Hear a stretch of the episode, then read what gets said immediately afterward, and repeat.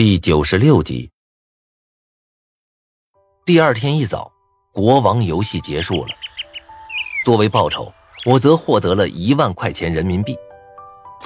看着微信钱包里的余额，我不仅有些兴奋。算上段长安之前给我的那张银行卡，现在我身上已经有了三十多万了。这笔钱对我来说是一笔不折不扣的巨款。甚至我都不知道我家的存款有没有这么多。对我这么一个高中生来说，这绝对是一笔巨财。洗漱完后，我对微信群里说道：“大家醒一醒，我有一个好消息啊，要告诉大家。”啊，什么好消息？胡明，你是不是已经找到狼人是谁了？群里的人七嘴八舌的讨论道。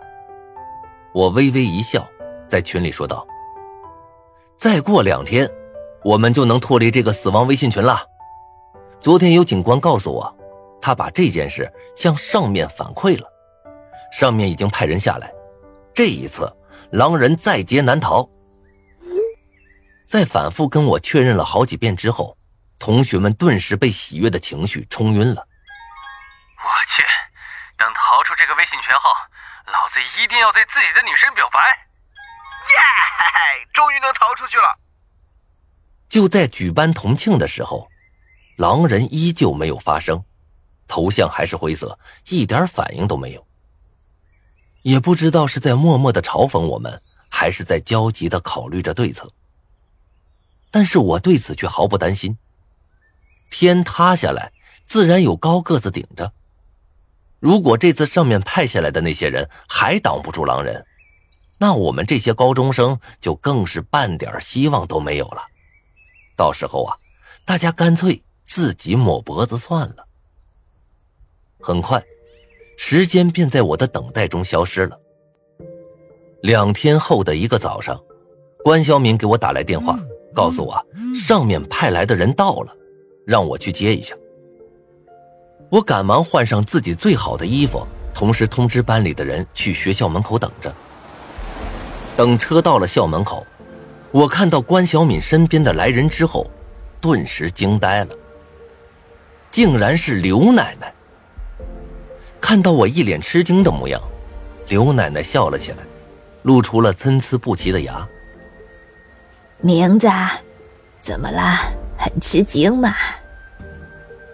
我点了点头，艰涩的说道：“我可是真没想到啊，来的人竟然是您，刘奶奶。”刘奶奶拍了拍我的肩膀，朝身后一指：“哎，可不光是我，茅山的李道长，天师门的刘天师都来了。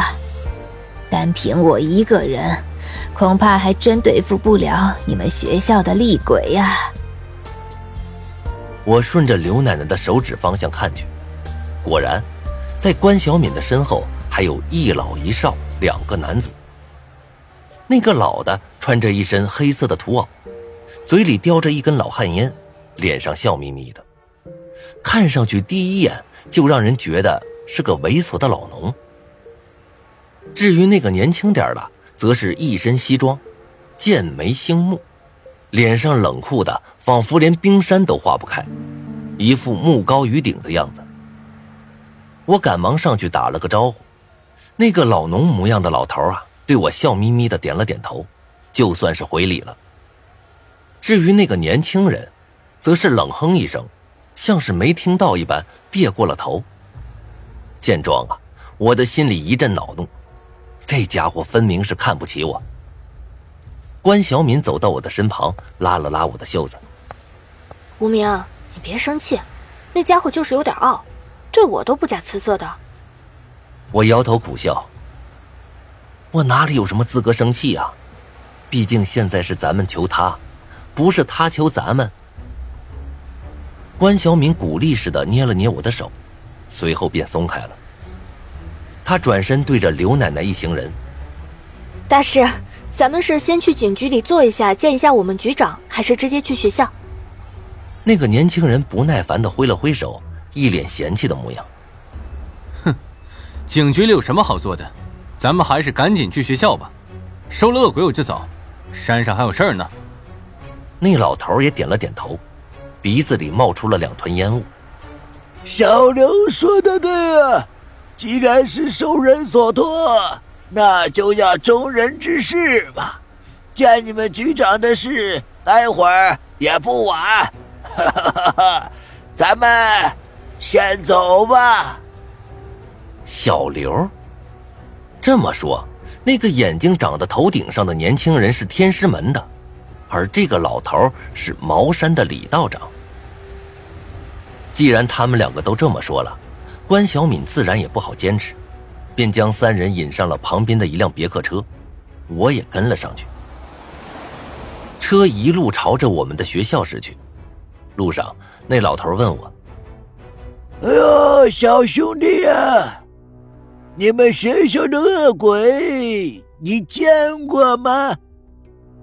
我点了点头，肯定的说道：“见过，而且不光如此，我还知道他已经死了二十多年。”李老头咧嘴一笑，露出了满嘴的大黄牙：“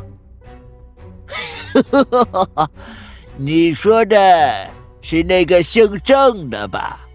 哎呀，这件事啊，小官也跟我们说过。”还说你们去查资料的时候见到了一个拔舌鬼，对不对？哎，我点了点头，心中一片恍然。原来这些事儿啊，关小敏早就对他们说过了。既然如此，他们还问我做什么？李老头似乎看出我心中的疑惑，开口道：“哎呀。”小关啊，虽然知道那家伙是鬼，但是并没有亲眼见过，嗯，所以有些事啊，还是得来。我问你啊，你见到那恶鬼时，他的眼睛有没有泛青色啊？我摇了摇头，在我的记忆里，郑新瑞似乎并没有眼睛泛青光的时候。他要是眼睛泛青光，别的人肯定早就发现了，哈哈，有没有影子？有的，爷爷。我苦笑着对他们三个说道：“从表面来看啊，郑新瑞跟我们这些普通人是一模一样的，你压根看不出他和普通人的区别。要不是我偶然间发现了这家伙的身份有问题，我根本不会想到他竟是一个厉鬼。”李老头面色一紧。对着我身边二人说道：“啊，没想到那家伙还不单纯的是一个厉鬼，看样子这些年来吸食了不少血肉魂魄，已经是一个摄青鬼了。”听了李老头的话，那个姓刘的天师一脸不屑：“哼哼，摄青鬼又如何？这一次我下山。”带来了我师傅的法器，别说是一只摄青鬼，就算是两只，我也丝毫不惧。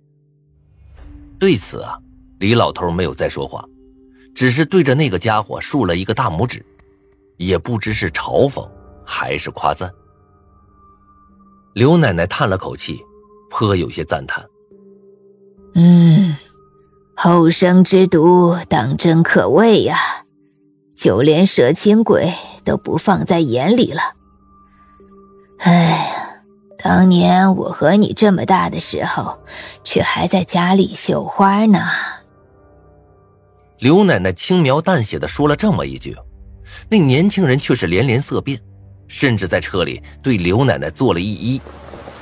啊，哪里的话，谁不知道您的请神术已经炉火纯青？我看在这华夏，您也足能排入前三甲。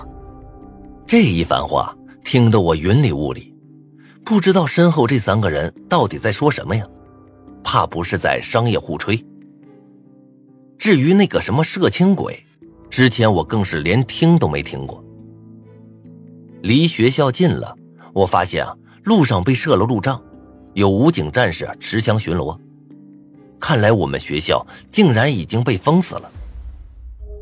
很快，车子便在校门口停了下来。我们几个缓缓下车，看到同学们正在校门口焦急的等待着，就连张倩也来了。不过现在张倩的脸色明显很苍白，不知道是在害怕什么。